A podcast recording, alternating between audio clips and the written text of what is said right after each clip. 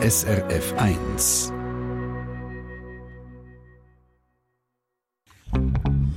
SRF 1, das Radio für Dialektfans. Die Mundartsendung auf SRF 1 am Donnerstagabend. Heute mit einem weiteren Schlagabtausch zwischen der Gastgeberin Nadja Zollinger und unserem Mundartredakteur Markus Gasser. Und das Thema heute: Deutsche, die in der Deutschschweiz leben. Und die Kernfrage: Sollen Deutsche hier Schweizerdeutsch lernen oder eben nicht? Ein hochemotionales Thema mit vielen spannenden Aspekten und mit vielen Meinungen und Zitaten von unseren Hörerinnen und Hörern zu dieser Frage. Wir starten und ich wünsche euch viel Vergnügen. Wie sollen sich Deutsche bei uns in der Deutschschweiz sprachlich verhalten? Sollen sie Schweizerdeutsch lernen oder sollen sie doch lieber beim Hochdeutsch bleiben? Das ist unsere Frage heute. Ja. Und die Inspiration für das Thema ist dank einem Erlebnis von mir. Ich bin angesprochen worden nach einer Lektion, die ich gegeben habe, Velöle, also so Fitness-Velo, gell? Mhm. Und dann ist einer auf mich zugekommen und hat gesagt, hey, du hast doch da den Mundart-Podcast, ich habe mal eine Frage. Und er ist ein bisschen schüch da gestanden und gesagt, ja, weißt, ich bin ja eben Deutsche und ich würde im Fall mega gerne Mundart lernen. Und ich habe das probiert, aber das ist gar nicht gut angekommen. Und jetzt lehre ich es einfach im Heimlichen daheim in der WG. Ja. Na, wie traurig ist das? Das hat mich also so er hat Hochdeutsch mit dir geredet? Ja. ja. Was ist da, was ist da schief? es hat mir so leid da und ich habe mich einfach gefragt, warum ist das so? Hm, ja, das ist nicht ganz äh, atypisch. He? Und das ist ja genau die große Frage, die wir uns jetzt stellen. Wir finden sicher ein paar Antworten und die finden wir auch, weil wir wie immer die Frage auch rausgegeben haben an unsere mhm. HörerInnen, UserInnen über Facebook, über das Radio, über online und es hat wieder einmal getatscht ja. und geklopft vor... Ja. Äh, es sind nicht nur viele Kommentare, sondern es waren auch sehr viele hitzige Debatten. Gewesen. Also es ja. ist sogar so weit gegangen, dass man gewisse Kommentare müssen sperren wenn sie die Netiquette verletzen. Oder? Also es ist hochemotional. Ja, es ist ein Thema, das auch noch 2022 einfach provoziert.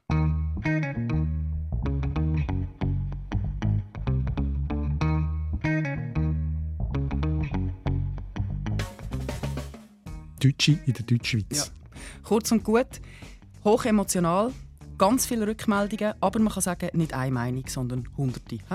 Der Peter hat es auf den Punkt gebracht. Also eben die Frage, sollen Deutsche Schweizerdeutsch lehren oder nicht, schreibt er, verstehen schon, sprechen nicht. Und dann sollten Sie noch wissen, dass die Formulierung Ich Krieg bei den meisten Schweizern schlecht rüberkommt. Ja, was mit dem Ich Krieg gemeint ist, das schauen wir selbstverständlich auch noch an. Aber was mich am meisten interessiert ist, was ist unser Problem mit den Deutschen und ihrer Sprache? Und auf der anderen Seite natürlich auch, auf was für Probleme stoßen die Deutschen bei uns in der Schweiz? Also die kürzeste Antwort für die, die nicht alles mögen durchhören Deutsche sind in der Deutschschweiz ganz besondere Ausländer. Ja. Hinter Hanses Heiris Haus huschen 100 Hasen. Auf der anderen Seite flex der freshe Du mit fettem Karren. Viele finden unsere schöne Mundart ist am Go. Aber lots of people können den ganzen Trouble nicht verstehen. Beide dünn sich anzünden, abfuhren, abmuxeln. Die Mundart ist am Abserblen, kannst sie dein Grab leeren. Beide haben jetzt Beef, shooten verbale Gunbullets. Was ist jetzt der Grund da? Es ist deine Mundart. Deine Mundart. Mit Nadia Zollinger und Markus Gasser. Du sagst, Deutsche sind bei uns besondere Ausländer. Mhm. Kurz und knapp. Warum? Also eine Antwort ist sicher die Zuwanderungsstatistik, oder? Ich habe die mhm. angeschaut. Eine von meinen Lieblingsseiten, Bundesamt für Statistik. 1980 waren es noch 80'000 Deutsche bei uns in der Schweiz. 2020 waren es schon 310'000. Das heisst, etwa viermal mehr. Mhm. Und gerade so zwischen 2005 und 2010 hat es ja so einen richtigen Boom gegeben. Dort hat es nochmal so eine richtige Welle gegeben, die auch ein bisschen Empörung ausgelöst hat. Also Gründe sind sicher Personenfreizügigkeit, oder? Gute Löhne, wirtschaftliche Probleme in Deutschland. Und äh, was wichtig ist bei dem, es sind äh, bestausgebildete Manager, Techniker, ähm, Fachkräfte aller Ärzte, viel in der Industrie, in der Verwaltung, eben im Gesundheitswesen, auch viel in der Universität. Also es ist ganz ein anderer Typ Ausländer, als was man sonst so darüber diskutiert, also äh, auch wo man vielleicht mehr als Bedrohung anschaut, weil es halt um die gleichen Jobs geht, zum Beispiel wie viele Schweizer auch haben, oder? Das ist nochmal eine andere Dimension. Hei oder Wei, genau. Ja, genau. Aber das kann ja nicht der einzige Grund sein, warum das Deutsche, wie du sagst, spezielle Ausländer? Nein, also das, was ich jetzt gesagt habe, das betrifft ja zum Beispiel auch Engländer, oder? Die mhm. sind ja die, die hier in der Schweiz, Expats, die haben ja auch äh, gute Jobs in der Schweizer Wirtschaft. Aber eben bei den Deutschen kommt halt dazu, wir haben ein ganz besonderes Verhältnis zu Deutschland. Das Verhältnis von Nähe und Distanz ist einfach ein anderes gegenüber Deutschland als gegenüber zum Beispiel England. Weil wir halt ganz grob gesagt doch auch die gleiche Sprache reden und die gleiche Hochsprache teilen, die gleiche Kulturgeschichte teilen und gleichzeitig sind es aber doch zwei Länder mit ganz verschiedener Geschichte, mit sehr unterschiedlicher Mentalität und einem anderen Selbstverständnis. Und dann kommt natürlich noch das grössere Verhältnis dazu. Das ist vielleicht eher das Problem von der Schweizer als von der Deutschen, das Verhältnis 10 zu 1. Äh, und dann kommt dann noch die schwierige Geschichte äh, von den letzten ja. 150 Jahren dazu. Also da ist eine ganz andere ähm, Problemladung drauf als bei anderen Ländern. Ja, ich merke schon, da kommt extrem viel zusammen. Wir müssen sich ein bisschen auseinanderbeineln. Die gleiche und gleich nicht gleiche Sprache. Schön gesagt. da hat es schon sehr viel drin, wo Konflikt bieten kann, oder in Gesprächssituationen. Das Blödste ist ja, wenn sich dann beide Seiten unwohl fühlen. Mhm. Das hat Claudia Göller sehr gut beschrieben. Sie hat geschrieben, wenn man sich gar nicht bemüht, Dialekt zu reden, stellen 90 Prozent der Schweizer in einem Gespräch auf Hochdeutsch um. Das ist dann etwa genauso unangenehm für die Deutschen, da man sich wie ein Fremdling und ausgegrenzt fühlt, wie für die Schweizer, die unsere Bemühungen etwas lächerlich oder unangenehm finden. Es gibt also keine schlaue Lösung in meinen Augen. Bitter. Sehr bitter. Gar keine Lösung, eine Zwickmühle, oder? die Schweizer wechseln auf Hochdeutsch reden das häufig aber gar nicht gern. Das heißt schon mal unangenehm. Gleichzeitig fühlen sich die Deutschen ausgeschlossen und können gar nicht Mundart lernen, weil mhm. wir es ja gar nicht vorleben. Ja. das ist irgendwie alles suboptimal, ja. Aber wir müssen glaub, vorne anfangen, beim Verstehen zuerst mal. Ja, Bevor man schwätzen kann, muss man zuerst mal verstehen. Das ist ja nicht so ein grosses Problem in aller Regel. Ist also, das? Ja, höchstens am Anfang. Aber äh, der, Jörg, der Jörg Kunz zum Beispiel schreibt, als Süddeutscher lebe ich jetzt schon zwölf Jahre in der Schweiz. Es fiel mir nie schwer, die Schweizer Mundarten zu verstehen. Ich fühle mich stets integriert, wenn man mir auf Mundart antwortet. Dazu hat mir Nico auch etwas erzählt. Den habe ich kennengelernt äh, in einer Beiz. Und ich habe gerade gehört, dass er eben ein Deutscher ist, der Mundart gelehrt hat. Er lebt jetzt seit zehn Jahren in der Schweiz, hat da Maschinenbau studiert. Und er hat sich auch noch erinnern, wie die erste Zeit für ihn da in Zürich war. Also Leute haben sicher immer wieder mal mit mir Hochdeutsch gesprochen, haben sie müssen, weil, weil natürlich je nach Akzent, Dialekt äh, ist, ist schon manchmal nicht einfach. Okay, bei ihm ist es jetzt so gesehen, offenbar, dass er am Anfang schon nicht ganz alles verstanden hat. Je nach Dialekt, ja. Je nach Dialekt. Es gibt ja zu dem ganzen Thema eine grosse Untersuchung. Das ist nicht ganz neu, aus dem Jahr 1992, von einem Linguist, Werner Koller, Deutsche in der Deutschschweiz heißt das. Der hat dort 100 Deutsche Anfang 90er Jahre, die in der Schweiz gelebt haben, befragt zu allen Spruch- und Mentalitätsfragen, wie sie sich fühlen und eben so Situationen, die sie erleben und so weiter, hat dann die, ähm, alle die Interviews ausgewertet. Wie fühlen sich Deutsche in der Deutschschweiz? Und ein Komplex, den er befragt hat, ist eben auch nach dem Verstehen vom Schweizerdeutsch, wenn man da hinzieht. Und das Resultat ist, dass die allermeisten der Umgebungsdialekt, also der Dialekt, den sie hinziehen, problemlos verstehen. Also 40 Prozent geben an, sie haben sofort alles verstanden, 30 Prozent nach ein paar Wochen und nochmal 30 Prozent erst viel später. Also die haben ein bisschen mehr Mühe gehabt. Also es sind natürlich alles Selbsteinschätzungen, oder, mhm. sie selber das Gefühl haben.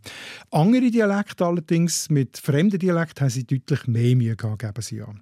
So Wörter, die zitiert worden sind, die am Anfang irritiert haben, ist zum Beispiel gesehen, drüllen sie das Lenkrad. Also das Drüllen ist das Problem? Drüllen, oder? Das ist wirklich eine Wortschatzfrage, oder? Also es ist nicht drehen, äh, das Lenkrad, das ist ganz ein anderes Wort. Oder ein Arzt, äh, eine Liste, wenn er eine Liste gehört hat und gemeint, was für eine Liste. Aber gemeint ist eine Leiste. Also das mhm. ist jetzt in der Schweiz halt nicht unterscheidbar. So ja, aber es sind kleine Sachen. Kleine Sachen, finde ich auch. Was ich aber schon gemerkt habe, aus all diesen Kommentaren, das ist so ein, ein Konsens, dass die meisten finden, hey, Deutsche müssen ganz klar Mundart verstehen. Das ist ein relativ klarer Fall. Das ist eindeutig, ja. Aber da müssen wir uns selber ein bisschen an der Nase nehmen. Wir sind ein bisschen inkonsequent, habe ich das Gefühl. Weil wir wollen zwar, dass Deutsche Mundart verstehen, aber wir wechseln sehr schnell zu Hochdeutsch, wenn ein Deutscher gegenüber Das haben wir schon gehört, oder? dass mehrere betonen. Aber gleich vielleicht noch mal ein Beispiel. Angela ist vor 30 Jahren wegen der Liebe in die Schweiz gekommen und sie schreibt, sie hat sehr schnell versucht, Mundart zu reden. Aber immer, wenn ich SchweizerInnen so angesprochen habe, haben sie gemerkt, dass ich noch nicht perfekt Mundart spreche und haben auf Hochdeutsch geantwortet. Das hat mich jedes Mal sehr frustriert. Das verstand ich sehr, weil sie gibt sich ja Mühe und wir ignorieren das irgendwie komplett. Ich würde das ja nie machen. Wir haben auch schon darüber diskutiert. Gell? Ich rede grundsätzlich einfach mal Schweizerdeutsch. Wieso passen wir uns eigentlich immer gerade an und reden Hochdeutsch? Ah, da kann ich jetzt nur für mich reden. Also, Dann red für dich. ich würde sagen, aus Höflichkeit. Dass ich will ja nicht so unflätig sein und einfach davon ausgehen, dass jeder meinen Dialekt versteht. Oder? Also, Aber für mich klingt das ganz ehrlich ein bisschen nach dem Unterschied zwischen gut und gut gemeint. Hä? Weil doch, du willst höflich sein, aber gleichzeitig, wenn du wechselst auf Hochdeutsch, dann gehst du davon aus, hey, du bist fremd, du verstehst mich nicht, du kannst es ja, nicht. aber das sehe ich ja jemandem nicht an. Wenn er, äh, also, ich meine, das sind ja zwei unterschiedliche äh, Zugangsweisen. Einfach. Auch wenn ich jemanden äh, mit dunkler Haut sehe, dann frage ich mich, gehe ich jetzt davon aus, dass das jemand ist, der in der Schweiz aufgewachsen ist und astreins Berndeutsch redet oder erst seit zwei Jahren da ist. Das kann ich dieser Person nicht ansehen. Nein, aber Also ich gehe immer davon aus, ich bin hey, du bist, du vorsichtig bist wie ich. und fange zuerst mit einer Sprache an, wo man sich vielleicht gemeint hat, ja, man kann Beides von mir aber auch behaupten, ich bin eben vorsichtig und tue zuerst mal auf ja, Schweizerdeutsch ja. ja, reden. vielleicht bin ich zu unterwürfig. ich habe mal schon das Gefühl. Hm. Weil du merkst ja dann schnell, wenn es jemand nicht versteht. Und dann finde ich es höflich zu wechseln. Aber ich gehe zuerst mal davon aus, hey, du bist einer wie ich. Haben wir auch schon mal diskutiert. Mhm. Ja, gut. Genau. Ich habe übrigens den Nico gefragt, wie er findet, dass wir uns sollen verhalten wir Schweizer und Schweizerinnen. Einfach, glaube ich, im Schweizerdeutsch bleiben. Also ich würde nicht aufs Hochdeutsche wechseln. Klar, natürlich, wenn ich den, den Satz schon zum zweiten oder dritten Mal wiederholt habe, dann, dann, dann muss man vielleicht doch nochmal aufs Hochdeutsche wechseln. Also klar, da bin ich natürlich völlig einverstanden. Jetzt redet er aber einfach etwas anderem. Das ist ja schon ein Schritt weiter. Jetzt geht es ja nicht ums Verstehen, jetzt geht es ums Reden. Also wenn jemand versucht, Mundart zu reden, dann ist ja offensichtlich, dass die Person schon Mundart versteht. Dann oder? redest du auch Mundart. Ich hoffe es doch sehr, dass ich den auch nicht verstehe. Übrigens ist mir jetzt noch in den Sinn gekommen. Es kommt auch vor, dass ich bei deutschen Freunden einfach so auf Hochdeutsch wechsle. Warum? Weil ich es gerne mache. Aber dann sag doch das. Weil ich Freude habe, Hochdeutsch zu reden. Das ist ja auch ein Faktor. Es hat ja nicht nur mit Anbietern oder mit Unterwürfigkeit oder mit Höflichkeit zu tun, oder? Deine Mundart. Aber wir sind jetzt schon ein bisschen ins andere Thema über, gell? ins Reden. Ja. Schauen wir doch Reden an. Reden wir über das Reden und zwar von Mundart von Deutschen. sollen sie das oder sollen sie das eben auf keinen Fall? Für jede von diesen Fragen gibt es Kommentare und Mails. Wir haben die ganze Bandbreite. Also sehr häufig in den Kommentarmails war gesehen, eigentlich die Grundhaltung, soll doch jeder so reden, wie es ihm wohl ist oder wie seine Muttersprache ist. Hauptsache, man versteht sich. Schön. Das ist, die einfach, der Das einfachste ist der Nenner, ne? einfachste Nenner. Aber wir haben auch dezidiert weniger offene Haltungen zurückgespült bekommen. Kann man sagen. Zum Beispiel schreibt der Roland ganz klar Nein, alles groß geschrieben. Oder der Reto schreibt, als Schweizer in Deutschland habe ich Deutsch zu sprechen, ohne Wenn und Aber. Wieso sollten sich also die Deutschen in der Schweiz nicht auch anpassen müssen? Also sorry, da- Reto. Eine ganz einfache Antwort, weil es nicht nötig ist. Wir verstehen sie ja, wenn sie Hochdeutsch reden. Oder? Man passt sich ja in der Regel dort an, damit man überhaupt kann verstanden werden Ah, und umgekehrt ist es nicht Und das so. ist einfach nicht das Gleiche. Wenn ich mit meinem Schwarzbuben Baseldeutsch äh, äh, auf Berlin gehe, dann verstehen sie mich nicht. Also passe ich mich halt dann dort an. Mhm. Ich kann ja nicht davon ausgehen, dass ganz Berlin jetzt äh, Schwarzbuben Baseldeutsch Gemisch versteht, wegen mir. Stimmt. Das ist- es ist keine kommunikative Notwendigkeit. Genau. Äh, in dieser Untersuchung, die ich vorhin zitiert habe, Werner Koller, die Deutsche in der Deutschschweiz, äh, hat er hat ein paar Gründe zusammengestellt, zusammengetragen aus diesen Rückmeldungen, wo die Deutschen daran hindern, oder vielleicht können daran hindern, Mundart zu lernen. Also motivationale Blockade, wie er das nennt. Und der wichtigste ist tatsächlich keine kommunikative Notwendigkeit. Man versteht sie sowi- sowieso. Aber ähnlich häufig wird auch gesagt, man kann es ja eh nie perfekt. Also unzureichende Beherrschung als Grund. Ja, das habe ich auch gelesen. Der Eberhard hat das geschrieben. Ein Freund, wie ich Arzt, schon länger in der Schweiz, gab sich große Mühe, Zürichdeutsch gut zu sprechen. Für mein Musikgehör aber ein Graus. Daher wollte ich keinen Dialekt lernen, dem ich immer nur unzureichend hätte gerecht werden können. Ich beschloss, keinem Dialekt Gewalt anzutun. Ich bin bei meiner Muttersprache Hochdeutsch geblieben. Schade, oder? Mega Eigentlich schade, oder? Also, ich meine, wir haben ja vorhin schon den Nico gehört, der es gelehrt hat. Mhm. Und eigentlich, das klingt doch super. Das ist doch keine Vergewaltigung vom Dialekt. Oder? Nein. Finde ich auch. Eine weitere motivationale Blockade. äh, bei Deutschen sind nach der Untersuchung von Koller die negative Einstellung zum Dialekt, wo viele Deutsche mitbringen. Oder? In Deutschland hat ja bekanntlich, da haben wir auch schon darüber geredet, der Dialekt einen ganz anderen Stellenwert. Also Dialekt gilt eher als unbildet, ein Zeichen von nicht so gebildet sein. Das mag natürlich schon sein, dass das jemand daran hindert, Dialekt zu reden, der mit dieser Mentalität aufgewachsen ist. Das ist natürlich ganz anders als bei uns. Was gibt es sonst noch so für Hürden? Ähm, Loyalität gegenüber von der Muttersprache ist ein Stichwort. Also das ist Angst, ähm, seine eigene perfekte, in Anführungszeichen, mhm. Hochdeutschkompetenz zu verlieren. Also viele Deutsche in der Deutschschweiz bemerken mit der Zeit, dass sie Sachen annehmen. Mhm wo ihnen dann, wenn sie wieder zurück auf Deutschland gehen, zu Besuch oder so, gespiegelt werden. Hey, du sagst ja jetzt Wörter und so weiter. Mhm. Und das stresst sie dann, äh, dass sie das Gefühl haben, jetzt kann ich beides nicht mehr richtig. Das mhm. nennt sich dann Semilingualismus, also dass man beide Sprachen also nur noch so halb kann. Und was auch noch ähm, vielleicht eine Art typisch deutsch ist und sicher auch typisch schweizerisch, man will keine Fehler machen. Mhm. Und die Deutschen registrieren dass das, was sie im Mundart machen, nicht perfekt ja. ist an sich selber und an anderen Deutschen, die es versuchen. Das will man dann nicht unbedingt. Mm, ja, das ist alles gut und recht. Aber ist nicht das Wichtigste, dass sie von Schweizer Ablehnung spüren? Also ich meine, wenn du genau merkst, so, hey, nein, die wollen das gar nicht, dann kannst du es auch fast nicht lernen. Also, Sicher, ja. Also haben wir das gar noch nicht genannt. He? Nein. Also, dass wir eigentlich ein bisschen schuld sind, muss ich sagen. ich kann dir eine Geschichte erzählen. Der Patrick der ist vor Ewigkeiten in die Schweiz gekommen. Und bevor dass er in die Schweiz gekommen ist, Achtung, bevor, schon bevor er eingereist ist, hat ihn eine Freundin quasi brieft. Ja, hat ihm einen Tipp gegeben, das war eine Schweizerin, die selber in Berlin gelebt hat, mhm. und hat ihm Folgendes gesagt. Und so eine ganz wesentliche Empfehlung von ihr war, hey, ähm, du musst so schnell wie möglich das Schweizerdeutsche verstehen lernen, aber fang nicht an, das Schweizerdeutsche zu sprechen. Das klingt für die meisten Schweizerinnen und Schweizer unangenehm, eigenartig, merkwürdig, ja bis hin zu, zu peinlich, wenn ein Deutscher versucht jetzt wirklich am Stück Schweizerdeutsch zu sprechen. Ja, das jo. haben wir ja wirklich sehr oft gelesen in den Kommentaren, dass das wirklich so ist. Oder? Und das mit dem Peinlich hat mir auch der Christoph erzählt, ein alter Freund aus Würzburg ursprünglich, aber er lebt schon seit 25 Jahren in der Schweiz, ist inzwischen auch einbürgert und hat hier Familie, seine Kinder sind hier aufgewachsen. Und der redet aber nicht Mundart, weil zum Beispiel das seine Kinder nicht cool gefunden haben meine spärlichen Versuche, auch auf Dialekt zu switchen, quasi die Familiensprache die wurden aber mit, ja, sagen wir, zärtlichem Sport bis aber auch deutlicher Ablehnung quittiert. Papi, du kannst das nicht, es tönt falsch, es ist peinlich.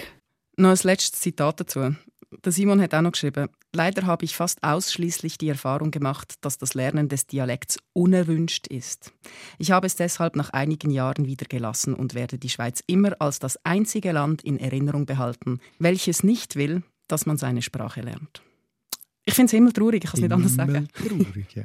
Vielleicht ist das die Kehrseite von unserem Stolz auf die Mundarten, oder? Wir weisen nicht teilen. Aha. Ist mir, ist mir. gehört nicht meins, meins, ja, gehört meins. nicht dir. Mein. Jetzt sind wir böse. Ja. Aber es ist schon also das einzige Land, das nicht will, dass man seine Sprache lernt, wenn das überkommt. Schon hart. Ja, und wir haben wirklich sehr viele Reaktionen bekommen, die in die Richtung gehen. Rahel schreibt auch, wenn es die Deutschen könnten lernen, würde ich nichts sagen, aber schon bei den Gallizismen verstehen sie Bahnhof. Und die Aussprache bringen sie nie an. Sandy hat geschrieben, wer nicht hier geboren ist, wird unsere Sprache nie akzentfrei lernen. Darum zu verstehen ist wichtig, aber reden soll sie in ihrer Muttersprache. Ich frage mich, was ist das Problem an einem Akzent? Oder? Also ich meine, wer redet schon akzentfrei eine fremde Sprache? Ja. Bei anderen finden wir es herzig, oder? Stimmt. Ich bin ein Italiano und spiele gut Piano. Ich gehe in die Fabrik und mache Stück für Stück. Kennst? Ja, sicher, aber ich weiß nicht, ob man das heute noch singen äh, Ja, weiß ich auch nicht. Ich weiß gar nicht, ob das ein Italiener ist, der das gesungen hat. Jetzt abgesehen von dem, oder, dass äh, dort regt einem nicht auf, dass er einen Akzent hat, sondern dort finden wir es herzig, dass er Schweizerdeutsch versucht mit einem, zu reden mit einem Akzent. Aber gerade bei den Deutschen und nur bei den Deutschen stört es einem extrem, wenn es nicht perfekt ist. Das hat eben wir ahnen es. Noch Mit den Stereotypen. Noch ganz andere ja. Gründe. Aber da kommen wir später drauf. Ich ja. werde jetzt zuerst noch mal kurz zu dem Motiv gehen. Weil es gibt ja nicht nur die motivationalen Blockaden, wie du gesagt hast, sondern ich finde, auf der anderen Seite gibt es ja auch gute Gründe, warum dass man Mundart lernen kann. Zum Beispiel Integration, oder? Dazugehören. Ja. Der Jörg hat geschrieben, ich bin seit 22 Jahren in der Schweiz und habe recht früh begonnen, ein Gemisch aus Zürich und Aargauer Deutsch zu versuchen. Mit der Zeit habe ich es recht gut hinbekommen und bin so auch viel besser integriert. Man muss vielleicht schon sagen, eben, es gibt ja auch viele Kommentare und offenbar aus diesen Kommentaren auch viele SchweizerInnen, die dem positiv gegenüberstehen. Richtig. Äh, ich zitiere wieder Koller, da gibt es noch andere Gründe, warum das, äh, wo dafür sprechen, dass man mhm. Schweizerdeutsch soll lernen also außer anpassen und äh, der Wunsch akzeptiert zu werden. Das ist eben, wir haben das vorhin schon gehabt, die unbefriedigende Kommunikationssituation, wenn es irgendwie allen unwohl ist, so wie ja, es ist. Gehört, oder? Ja. oder dann auch ganz konkrete ähm, Gründe, berufliche Anforderungen, also äh, ein Arzt kann sofort ein ganz anderes Vertrauensverhältnis zu einem Patienten oder Patientin äh, schaffen, wenn er oder sie die Sprache ein bisschen kann. Oder dann, was viele schreiben, die familiäre Situation. Also ich glaube, mehrere Kommentare haben gesagt, wo dann Kind haben angefangen reden, mhm. haben sie die plötzlich irritierend gefunden, dass die Mutter oder der Vater ganz anders redet, wo dann für einige doch ein Grund war, anfangen Mundart zu reden. Aber jetzt müssen wir noch über die sprachlichen Hürden reden. Wahrscheinlich ist es ja nicht so einfach, oder? Der Nico hat mir sogar gesagt, er findet, es ist schwieriger, den Dialekt zu lernen als eine neue Sprache. Okay, da könnte man jetzt glaub, diskutieren, was genau wirklich schwieriger ist. Aber ich kann mir vorstellen, was er meint. Ja, aber also, ich habe noch etwas viel Nuancen, oder? Wenn ja, genau. Nuancen ja. ist es dann vielleicht schwieriger. Der Teufel liegt im Detail, ja. oder? Genau, aber ich habe noch etwas viel Krasses gelesen. Und zwar hat der Mike geschrieben, als Deutscher oder als Deutsche kann man nie Schweizerdeutsch wie ein echter Schweizer oder eine echte Schweizerin reden. Weil das ist, Zitat, rein anatomisch gar nicht möglich. Wirklich jetzt? Das ist aber jetzt ein Witz, oder? Ja, also es ist nicht ganz ein Witz. Also, also wenn man auf die Welt kommt, hat man noch grundsätzlich sämtliche Laut Produktionsmöglichkeiten zur Verfügung Aha. mit seinen Maulwerkzeugen, Zungen mhm. und Lippen und allem. Und schon bei der allerersten Sprachentwicklungsphase gibt es da eine Begrenzung auf die Laute, die die Muttersprache um einen herum tatsächlich braucht oder äh, wo man braucht für die Sprache mhm. reden. Und darum stimmt es eben schon, dass gewisse Vokalfärbungen oder auch Konsonanten Aussprachen später höchstens noch annähernd können richtig perfekt lernen werden. Also das beste Beispiel ist das englische TH, oder? was deutschsprachige Ja, aber Moment. Für, für Verquetschungen und Verbiegungen machen. Ja, ja, ja, ja. Aber da geht es ja ums frühkindliche Training und nicht, dass man es theoretisch gar nicht anatomisch könnte. Ja, da kann man jetzt diskutieren darüber, ob das Anatomie ist oder nicht. Oder? Also, ist es Hardware oder Software? Software, für okay. mich. Also gut. gut. Ja. Das ist eine Definitionsfrage. Aber Auf jeden Fall ist es. Bring mal ein, ein, Beispiel. Was denn so also Sachen sind? Grosse Mühe haben Deutsche bekanntlich mit der fallenden Diphthong. Bitte wie? ein Relikt aus dem Mittelalter, das wir in der, in der Mundart noch haben, aber das Hochdeutsche nicht mehr. Also Ü oder U oder I, also müde. Ah, Ueli und so. Bruder, Uli, ah, Lieb, ja, ja. oder? Lieb, mhm. Lieb und so weiter. Äh, und eins hat mir noch der Christoph erzählt, äh, was ich auch typisch finde, was auch mit Vokal zu tun hat. Und die größte Herausforderung sind die Vokale in ihrer spezifischen Färbung. So wie wir gehen auf die Mess oder so etwas. Hat man vorher auch gehört beim äh, Nico, also das Mess, das ist ein Mess. Also es sagt mir auch in der Ostschweiz zum Beispiel so, aber Zürich wäre wirklich ein offenes äh. Also was häufig genannt wird, auch wo man Fehler macht, ist der äh, bekannte Staubsauger. Mhm. Oder Nico hat Tauchen gesagt statt Tauchen. Genau. Warum ist es nicht Staubsauger, oder? Wenn doch das Deutsche auch in der Schweiz U ist, oder? Mhm. Äh, saugen ist Saugen. Das hat eben sprachhistorisch zu tun. Also, Aber man könnte es wissen. Ja, Staub ist schon im Mittelhochdeutschen Staub gewesen, dann schon nicht Diphthong und hat sich nicht verändert. Also ist von Staub zu Staub geworden, aber in allen Dialekten, oder? Und Saugen, die langen U, die sind eben im Hochdeutschen zu Au geworden und in der Mundart nicht. Aber das, wir machen es intuitiv und als Deutsche hast du fast keine Chance, weil, wenn du die Sprachgeschichte Nein. der Wörter nicht kennst. Oder? Darum gibt es da viele Fehler. Ähm, vielleicht ein Tipp für die, die Mundart lehren. Oh, Achtung, ja. Auch jetzt aus dem, äh, aus dem Koller, was viele Deutsche sagen. Am wichtigsten sind die sogenannten pragmatischen Formeln, dass man die lernt. Also so ritualisierte Gesprächsbausteine. So Fetzen. Fetzen wie Grüßen, Danken, so das Floskelhafte, das man mhm, reinbringt. So, oder, oder Grüße Ade merci, schönen Abend, wieder weit so gut sein, so Sachen. Genau, ganz genau so. Funktioniert natürlich nur, wenn man dann nicht Grüezi sagt, sondern wirklich Grüezi, der fallende Diphthong mhm, ja, lehrt. Ja, ja. Aber das hilft enorm bei der Integration. Also wenn man, so, wenn man Hochdeutsch redet, aber sättige ähm, Elemente einflichtet, dann zeigt man an, dass man sich da irgendwie, dass man in der Schweiz ist und sehr wohl wahrnimmt, wie, äh, wie die Leute hier reden. Das seien Einbruchsstellen ins Schweizerdeutsche, schreibt der Koller.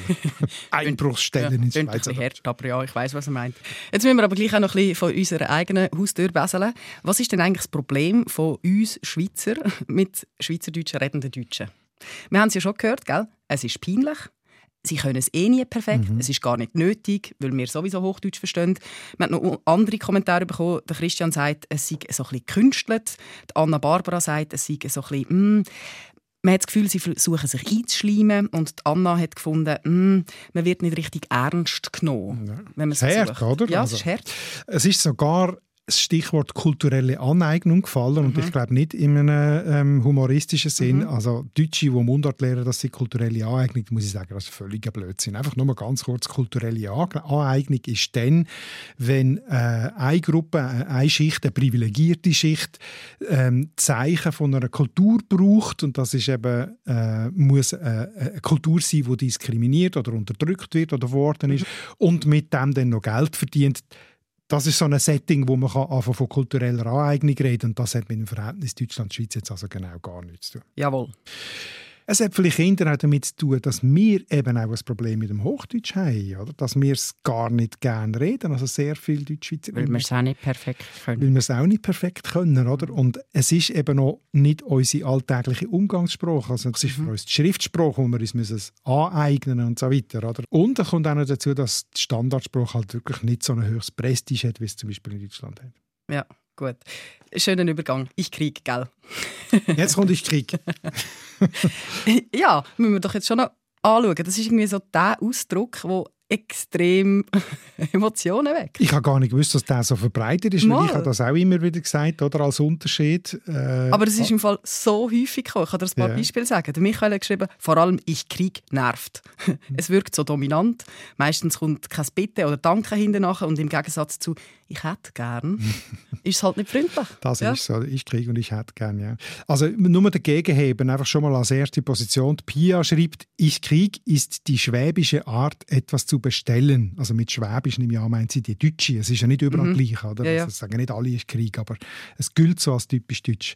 Und das ist auch absolut nicht böse gemeint, sondern auch eine regionale Eigenart. Richtig, es ist nicht böse gemeint, aber es kommt böse an bei uns. Es, ist, äh, es kommt böse an, aber es ist mhm. eben ein mentaler Unterschied zwischen äh, Deutschen und SchweizerInnen, oder? Das ist äh, wenn man von diesen mentalen Unterschieden redet, da geht es jetzt nicht um objektive Distanzen, nicht um etwas Gemessenes oder um etwas wissenschaftlich Erhärtetes. Es ist kein äh, Softfaktor. Es sind Softfaktoren. Oder? also, es sind Unterschiede zwischen Mentalität und Denkweise und Persönlichkeitsstrukturen, die auf subjektiven Urteil gründen. Mhm. Äh, das, man weiß es, das steckt ja immer etwas drin, wo eine Realität ist, ein Kernwort oder so. Oder? Aber es sind Stereotype und vielleicht ganz kurz einen kleinen Ausflug zu Stereotypen Stereotype, wie die funktionieren, das sind äh, Merkmale, die man bei jemandem wahrnimmt und so, sobald man sie wahrnimmt, tut man sie gerade überbewerten, mhm. weil sie eben scheinbar typisch sind. Für, man mhm. tut sie klassifizieren. Ja. Oder? Also wenn jetzt jemand aus Deutschland sich beschwert oder laut ist, dann ist es sofort typisch deutsch. Ja. Die sind immer laut oder beschweren sich. Oder? Wenn Deutsche leislich sind und sich nicht beschweren, fallen sie gar nicht auf. Also das wird gar nicht verbucht im Normalfall. Dann sagt man nicht «Ah, voilà», nicht der typische. Oder ja. Äh, eigentlich nicht. Es kann ja schon sein, dass man sagt, du bist jetzt aber atypisch deutsch oder so. Oder? Aber das andere ist ja das, wo, wo sich ständig perpetuiert, ja. indem man immer wieder in, ins gleiche Muster hineingeht. Oder? Und jetzt kann man sagen, vergessen doch das endlich einmal. Und so aber tatsächlich haben die Stereotype immer noch eine grosse Relevanz bei uns. Sie sind in den Köpfen, das haben wir aus diesen vielen Rückmeldungen gesehen. Oder? Und darum ist es auch, finde ich, okay, wenn wir jetzt so darüber reden. Ja, müssen wir, weil sie sind real, weil sie sind noch da. Und ich würde es eigentlich ungern aufwärmen, aber wir müssen es vielleicht gleich Hurti hören. He? Genau. Hören Sie mal, Mann, was hab ich von der wunderbaren Aussicht, wenn der Organisation im Eimer ist? Das ist doch alles Scheibenhonig. Sehen Sie, jetzt warte ich hier schon mehr als eine Stunde an diesem Skilift und komme nicht hoch. Mann, hier fehlt's doch an der Organisation. Verstehen Sie? Organisation. Rock, zack, zack, zack. Verstehen Sie, Mann? Sie müssen sich nicht aufregen. Es hat halt an einem so schönen Morgen enorm viele Leute. Enorm. Sonst geht es abends viel schneller. Ach, ach, lass mal, gehen Sie mal weg. Schlamperei ist das. Gabriel Rotstift, Jahr 1970. Wahnsinn. Zum Glück schon länger her. Ja, äh, also da, was man hört, grosses Maul, schnell reden, überheblich sein, das ist der Deutsche, der Schweizer Bergler nebendran, oder viel langsamer, kann Hochdeutsch, so so lala, ist nett und höflich, das ist wirklich die Kulmination von, von diesen Stereotypen. Mhm. Jahr 1970. Aber leider, leider ist es im Jahr 2022 auch immer noch präsent. Mir hat Johanna geschrieben, sie ist selber Deutsche, und sie hat mir geschrieben, dass ihr Chef das immer wieder raushebt, wie unangenehm dass die Deutschen sind. Auf der anderen Seite, und das finde ich ja schon noch speziell, nervt sie sich selber auch, wenn jetzt zum Beispiel Deutsche, bevor der Unterricht überhaupt anfängt, gehen Velo reservieren mit dem Tüchli. Weißt so? Also wir sind wieder im Fitness. Ja, genau. Also so deutsch hat sie geschrieben. Ja, so das habe ich deutsch. auch oft gehört von Deutschen, wo andere Deutsche beurteilen, sagen so deutsch. Also die, Oder grundsätzlich eben so das, die Stereotype Ja. stecken sogar bei ihnen selber drin. genau, so unfreundlich oder auch, ja, es, so. es gibt wirklich unzählige Beispiele für so deutschen Hass. Ich könnte das hier äh, mit deutschen Witzen könnte man, Nein, lass mal kommen. Das bleiben. lassen wir aber sein. Aber was ich mich wirklich erinnere, wo, wo, wo sich mir ewig einbrennt hat, der WM 1982 ist auch schon länger her, Final, Italien schlägt Deutschland 3 zu 1, Mhm. Blickschlagzeug am nächsten Tag, Gottlob nicht Deutschland. Nein, das ist so Knüppelleer. brutal. Ja. Ich mag mich auch erinnern, in den Nullerjahren bin ich ja gerade am Studieren gewesen, dann hat es viele deutsche Professoren gegeben. Es hat so viele negative Schlagzeilen gegeben in den Medien. Ganz böse. Ich bin bis go, go, go sammeln, wie viele Deutsche verträgt Ja, die genau, Schweiz. Deutsche schnappen uns die Frauen weg. Mhm. So Zeug, oder was da alles. Also es kommt immer, es ist kein alter Zopf, es kommt immer wieder rauf. Leider ja. Oder wie es Johanna dann geschrieben hat, das tut mir wirklich weh. Es ist besser, nicht deutsch zu sein in der Schweiz. Ja, das ist echt hart. Darum, ob wei oder nicht, wir müssen am Schluss gleich noch kurz auf die Gründe schauen für die Ablehnung. Warum sind die Deutschen bei uns so viel emotional negativer aufgeladen als jetzt zum Beispiel Franzosen oder Italiener? Also man muss sagen, in den 60er, 70er Jahren haben die Italiener auch recht viel Gegenwind äh, bekommen, Stimmt. wo sie so viel hier gekommen sind als Fremdarbeiter. Vielleicht ein blödes Beispiel gewesen. Ich nehme es zurück. Nein, aber du weißt, was ich meine. Ja, ja, klar. ähm, also bei den Deutschen ist es grundsätzlich zwei Punkte, wo, man, wo ich finde, kann man nennen. Das eine ist die Geschichte den letzten Mhm. 150, 200 Jahren zwischen Deutschland und der Schweiz. Und eben, schon angedeutet, das Verhältnis von Nähe und Distanz. Also mit der Geschichte meinst du die ganze Nazi-Zeit? Ja, also das ist äh, das Vordergründigste, oder? Die Schweiz ja auf dem Heimweg, soll der Hitler gesagt haben. Ich weiß nicht mal, ob es stimmt, aber ja, ich glaube schon. Ähm, also die Bedrohung halt, wo Deutschland Mhm. äh, war, ist auch vor der Nazizeit schon, also äh, Kaiserreich, Erster Weltkrieg, dort hat es zwar noch sehr viele deutsche freundliche Stimmen in der Schweiz gegeben, aber die Frage von, von, von der Abgrenzung als Staat zu Deutschland ist wirklich eine grosse Geschichte. Und natürlich eben doch das Grössenverhältnis, oder? das kleine Land, das halt immer auch eine gewisse Angst hat vor einem grossen, mächtigen Deutschland. Und das flammt auch immer wieder auf. Äh, 2009 in diesem Steuerstreit mit der Schweiz, wo da der Finanzminister Steinbrück Brück mit der Kavallerie droht hat. Oder? Also Ja, die, man muss die Kavallerie nicht loslassen. Wichtig ist nur, dass die Indianer wissen, dass es sie gibt. Also ist ja schon eine versteckte Drohung eigentlich. Oder? Also das ist in der Schweiz gar nicht gut angekommen, wo die Deutschen dann überhaupt nicht verstanden haben. Also verstehen die dann gar keine Sprüche und so. Aber das Psychologische ist heute sicher stärker als jetzt so realpolitische Angst. Oder? Logischerweise, Deutschland ist also der wichtigste Handelspartner. Du meinst, man braucht eben so eine Betriebsanleitung. So von Genau. wegen, ich kriege ein Bier, das heisst bei uns, ich hätte sonst dann gerne eine Stange, wenn sie wollen, so Ja, es gut sein. ein sehr lustiges Buch, das ich gelesen habe. Excuse heißt das äh, ein Knigge für Deutsche und Schweizer zur Vermeidung grober Missverständnisse, geschrieben vom äh, Schweizer Freddy Hämmerli und der deutschen Sandra Wilmeroth. Und das ist sehr vergnüglich zu lesen. Die haben extrem viel äh, die Situationen, Alltagssituationen beschrieben, wo es kann anecken äh, zum Beispiel eben mit dem «Ist Krieg und ich hätte gern», das nennen sie der Schweizer Bedürfniskonjunktiv. Uh, das ist aber sehr schön. Kannst du dir etwas vorstellen darunter? Ja. Oder? So, ich, excuse, wenn es recht wäre, würde ich sonst gerne, wenn es keine Umstände macht, aber bitte nicht, also nur... Also, Man sagt es mhm. nie direkt, oder Ja. immer hinterher. Du sagst nie «Gibst mir», sondern «Könnten Sie mir bitte vielleicht geben?» Ja. Es gibt übrigens einen einen Verein Deutsche in der Schweiz, wo der Präsident Matthias Estermann Deutsche bei der Integration hilft. Und da gibt es im Fall auch ganz viele so Beispiele. Eben genau, wie sie jetzt, wie hat sie geheißen? Warte jetzt schnell. Wie sie jetzt Monika würde formulieren, eine Betriebsanleitung, dass man eben so Fehler nicht macht. Zum Beispiel, wenn man nach dem Weg fragt, oder? Der Deutsche spricht irgendjemand an und sagt gerade so, wo ist denn hier der Bahnhof? Und wir Schweizer wären ja dann eher, dass wir jemanden suchen und ein Ja nicht stören und so einen «Excuse, darf ich Sie kurz stören, wenn Sie mir vielleicht könnten sagen, wo der Bahnhof ist?» mhm. Genau. Ich finde das noch schön. Woher kommen denn die Unterschiede? Diskutieren, was besser oder schlechter ist. Gell? Ja, aber woher kommen die Unterschiede? Schon der Martin Luther soll zum Ulrich Zwingli gesagt haben, ihr habt einen anderen Geist. Voilà. Geist ist sicher eben Mentalität gemeint, mhm. andere Umgangsformen und ja, die haben sich halt einfach auch mit der Zeit entwickelt. Ich weiß nicht, hat vielleicht jetzt mit den Bergen zu tun, auch mit dem Staatsverständnis, mit dem Demokratieverständnis, wo ja tatsächlich auch sehr viel älter ist oder anders ist als in Deutschland, wo ein Obrigkeitsstaat war. So. Also da müsste man jetzt glaube sehr stark in Detail gehen, um den Geist auseinanderbröseln, aber tatsächlich ist die unterschiedliche Mentalität heute da in gewissen Punkten. Und darum ist es auch so ein emotionales Verhältnis? Ja, auf jeden Fall. Also klar, nahe Distanz ist äh, grosser Bruder, kleiner Bruder, das, was wir angetönt mhm. haben, äh, das spielt sicher alles auch mit. Oder? Also die, äh, sich von Deutschen bedrängt fühlen, sich unterlegen fühlen, sie sind immer so schnell, so redegewandt und so weiter.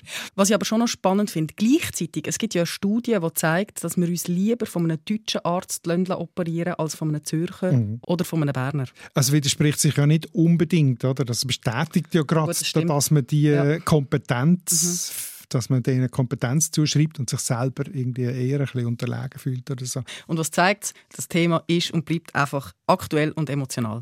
Schlägt den Geist weg. Vielleicht ist es so eine, eine kleine Generationenfrage. Oder? Wir haben jetzt, äh, sind ja die Leute, die uns geschrieben haben, sind eher ältere Leute, oder? Ich würde jetzt mal sagen, im Schnitt 50 plus. Und so. Äh, wenn ich jetzt auf meine Kinder schaue, ist das sicher nicht im Ganzen so. Es gibt Hoffnung, oder? Verkrampft, ja. Also das ist jetzt richtig etwas Positives, was du noch sagst. Das gefällt mir. ich muss trotzdem kurz zusammenfassen. Wir kommen nicht daran vorbei, dass wir müssen sagen, dass wir Schweizer gegenüber den Deutschen eine gewisse Doppelmoral haben. Weil es hat zu viel, aber ohne sie können wir nicht.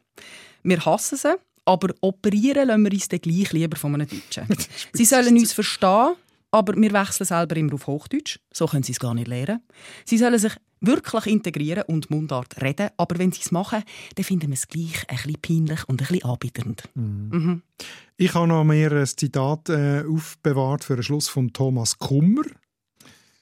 Und der schreibt, ich persönlich denke, what the fuck, kommt das bei den zwei Sprachen jetzt wirklich darauf an? Also echt, das ist jetzt wirklich eine Diskussion, die in den Mülleimer gestoßen werden kann und sollte. Da hat er recht, dass wir Schweizer glaube, das Verhältnis zu den Deutschen ein bisschen zu wichtig nehmen. Aber wie die vielen äh, Reaktionen und vor allem sehr emotionale Reaktionen zeigen, ist es halt wirklich eine Diskussion, die wir haben müssen führen. Vielleicht hoffentlich einfach jetzt heute zum letzten Mal, ja. wenn man sich ein bisschen Gedanken macht. Vermutlich nicht. Dass wir auch ein bisschen von der eigenen Haustür besseln. Ja. ja. Es ist vielleicht auch eine kleine lange Diskussion geworden jetzt. Aber wie sagt der Schweizer so schön, mit Offi kannst du es nicht besser, aber länger. Mhm. Mhm. Und wieder hast du elegant übergeleitet ins nächste Thema. Werbespruch. Mhm.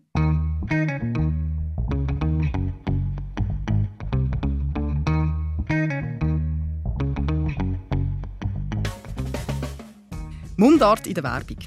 Hast du deine Ofen heute schon gehabt? Genau. Zeig noch selber Rollen. Nein, sie. Nehmen Sie den Klick vom Leisi. Ja, was gibt es für legendäre und aktuelle Werbesprüche, die mit Mundart werben, ganz wichtig. Wo funktionieren sie besonders gut, aber was uns fast noch ein bisschen mehr interessiert, wo funktioniert es eben überhaupt nicht. Weil da kann man viel mehr lernen, gell? Also schickt uns fleissig Beispiele, wo jetzt das ein bisschen letzt gegangen ist mit dieser Mundart in der Werbung. Wir freuen uns darüber. Schickt uns alle Beobachtungen auf mundart.srf.ch. Und bis dann, ciao uns zusammen. Tschüss! Deine Mundart. Alle Folgen auf srf.ch audio. Äh, man lässt einfach gerne zu, diesen beiden. Wie soll sich Deutsch in der Schweiz sprachlich verhalten? Ein nicht ganz einfaches Thema also. Und wenn euch das interessiert, auf unserer Internetseite findet ihr ein Interview mit dem Nico aus München, wo wir im Beitrag vorhin mehrmals gehört haben. Wie ist es ihm gegangen beim Schweizerdeutsch lernen? Was hat ihn dazu getrieben? Was hat ihn bremst? Alles zu uns zu finden bei uns unter srf1.ch unter dem Stichwort Mundart. Es ist mittlerweile schon 20 Minuten vor der 9 Uhr und hier in der geht es weiter mit Erklärungen zum Familiennamen Ruckli, wo gar nicht so leicht zu erklären ist, sagt uns in ein paar Minuten der Experte Hans Bickel. Nach der Musik, die sehr gut zum Thema von vorhin passt. Der Song heißt nämlich Berndeutsch. Und er ist auf Berndeutsch, gesungen vom deutschen Götz Widmann. Ein Song mit viel Humor und Ironie. Aber hört selber.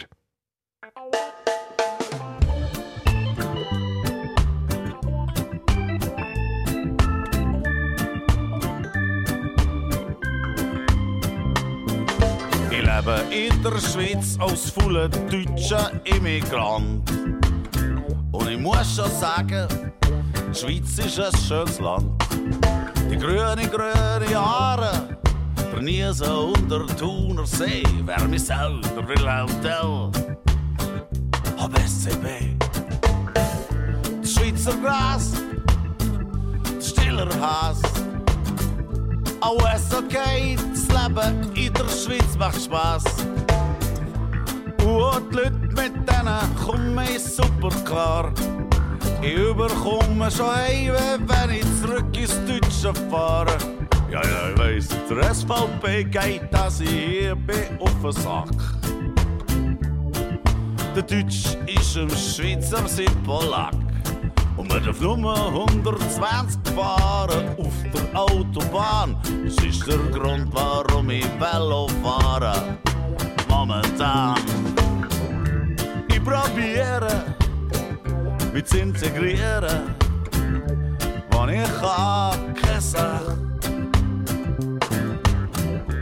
Aber Berndeutsch, aber Berndeutsch ist eine hure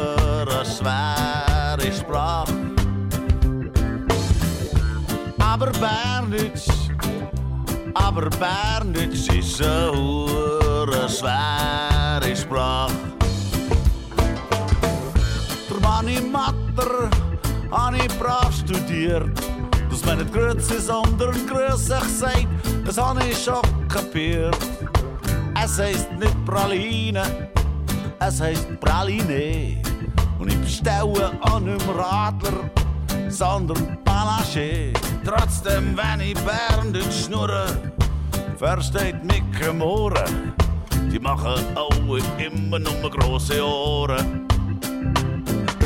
Wenn ich Hochdeutsch rede, finden mich die meisten ganz sympathisch. Aber Miss Berndeutsch haut alle Gang für Serbokroatisch. Ich probiere, mich zu integrieren. Und ich kann keine Sache. Aber Berndeutsch, aber Berndeutsch ist eine hure schwere Sprache. Aber Berndeutsch, aber Berndeutsch ist eine hure schwere Sprache. Und liebe Leute, ey, Frage, die müsst ihr mir noch zugestehen. Etwas, was ich bis heute noch nicht verstanden habe. Warum heisst es IB? Es ist doch ein Y. Aber schrei mal YB im VW Wankdorf Stadion. Ich probiere, zu integrieren. Und ich kann Sache. Aber Berndeutsch, aber Berndeutsch ist eine hure schwere Sprache. Berndeutsch, aber Berndeutsch ist eine hure schwere Sprache. Ist eine hure schwere Sprache. Ist eine hure schwere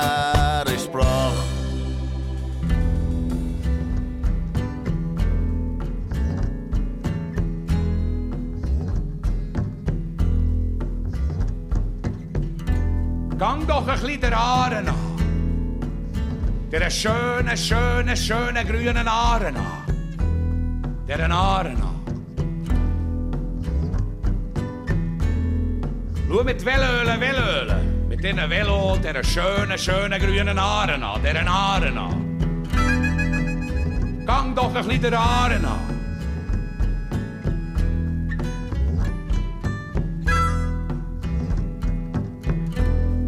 Die Wellenbretteln tun Wellenbretteln auf der Aarenwelle. Gang doch noch ein der Aare an. Der schönen, schönen grünen Aare an. Der Aare an.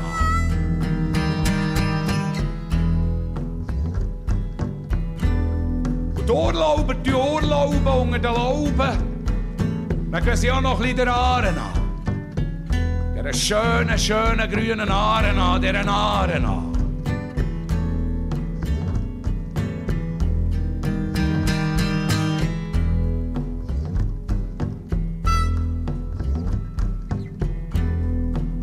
mitt hundalar, hundalar mitt inna hund. Dere skjønne, skjønne gruene narena. Gynekologer tjokke mitt inne dokke til arena. Treffen sie die Hunde vom Gerichtspräsidenten und zusammen jagen sie Enten. Der schönen, schönen, schönen grünen Aaren an. Der Aaren an. Von Bern auf Thun, von Thun auf Bern, der Aaren an.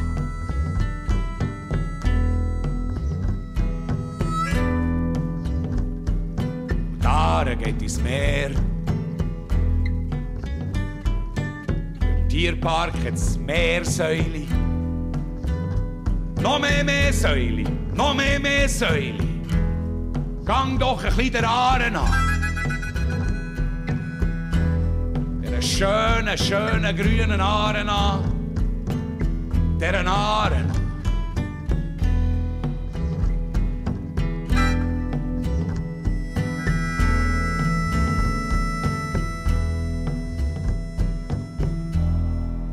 Mundartsendung hier auf SRF 1 am Donnerstagabend mit stiller Has und der schönen Haaren.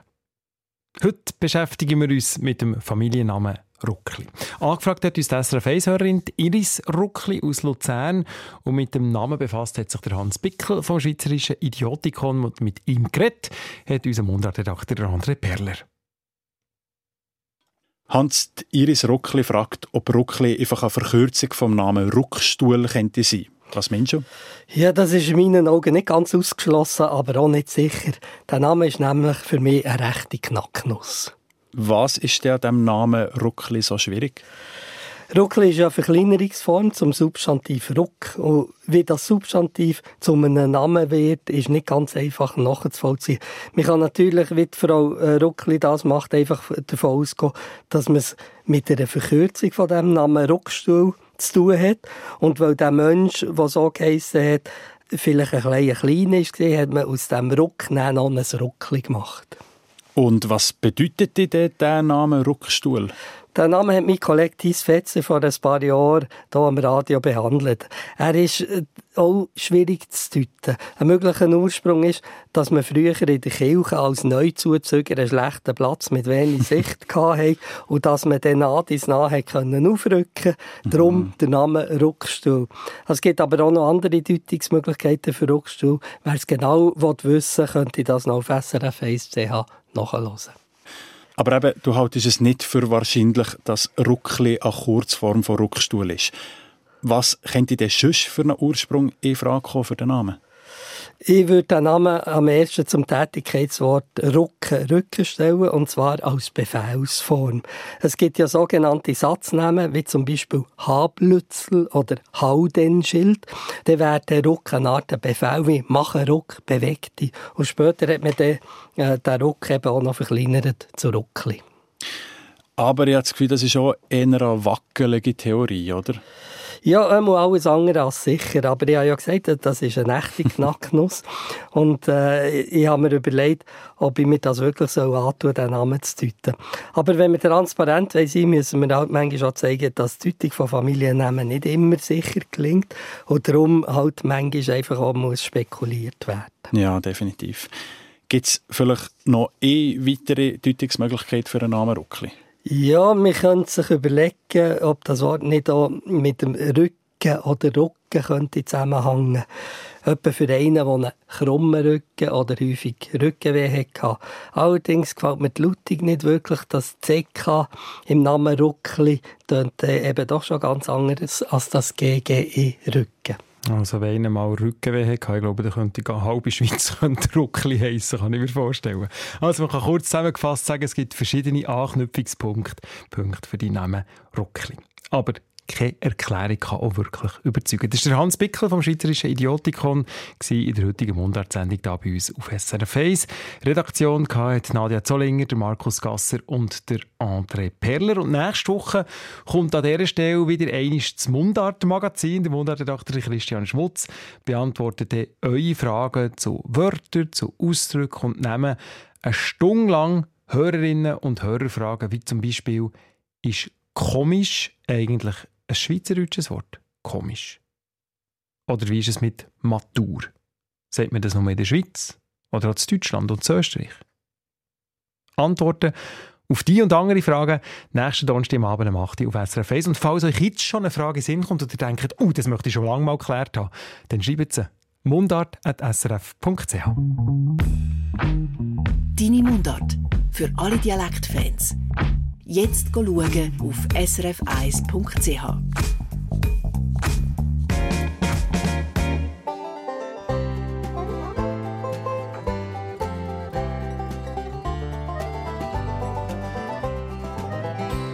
Wir haben schon in der Schule gesagt, es seien Träume. Und wenn ich dann mal groß bin, sieht's mit den Träumen vorbei. Ich has nie mögen glauben, bin nie bleiben stehen. Immer nur vorwärts, immer am Herzen an. Das Leben ist ein Wunder und niemand kann es verstehen. Was ist war, ist schon vorbei und morgen ist noch nicht da. Bin ich dann am Zweifeln, wenn's harzt und stockt danach? Dann schau ich einfach für sie immer am Herzen an.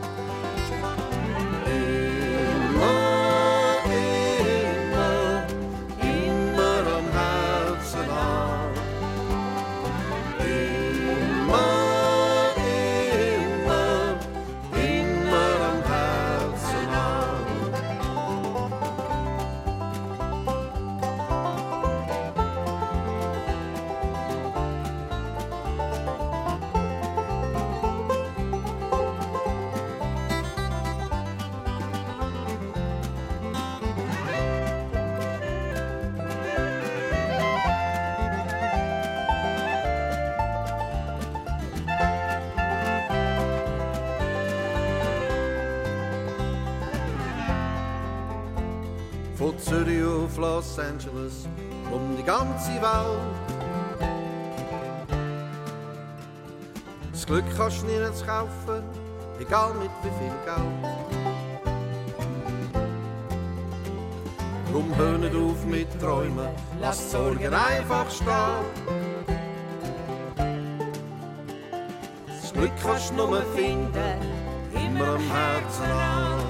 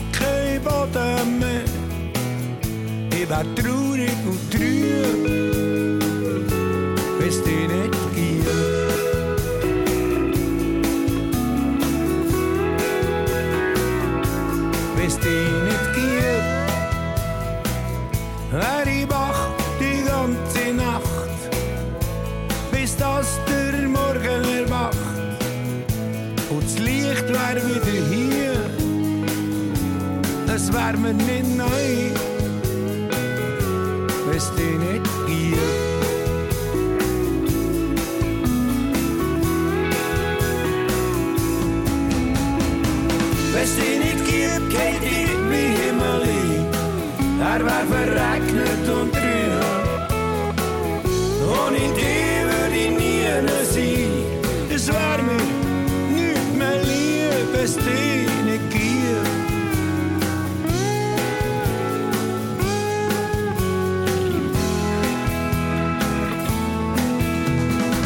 Wenn's dich nicht gibt, geht ich mein Himmel ein. Er wär verregnet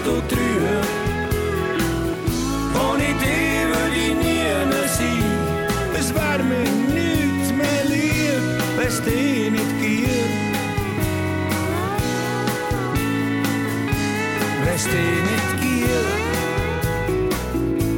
Der kommt der Frühling nie. Kein Vogel singt hier. Es hat alles keinen Sinn. Es wär alles nur ein Schein, wenn's dich nicht gibt. Wenn's dich nicht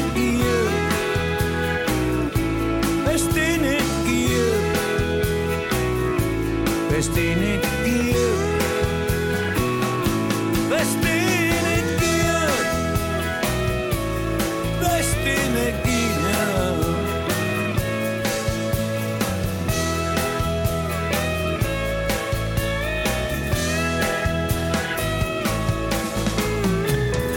Wenn es die nicht gibt, das habe ich im Raffi Labhardt vorher auch gesagt, dann gäbe es nämlich den Nachtclub nach den 9 nicht. Und ich bin froh. Eine Sendung von SRF1. Mehr Informationen und Podcasts auf srf1.ch.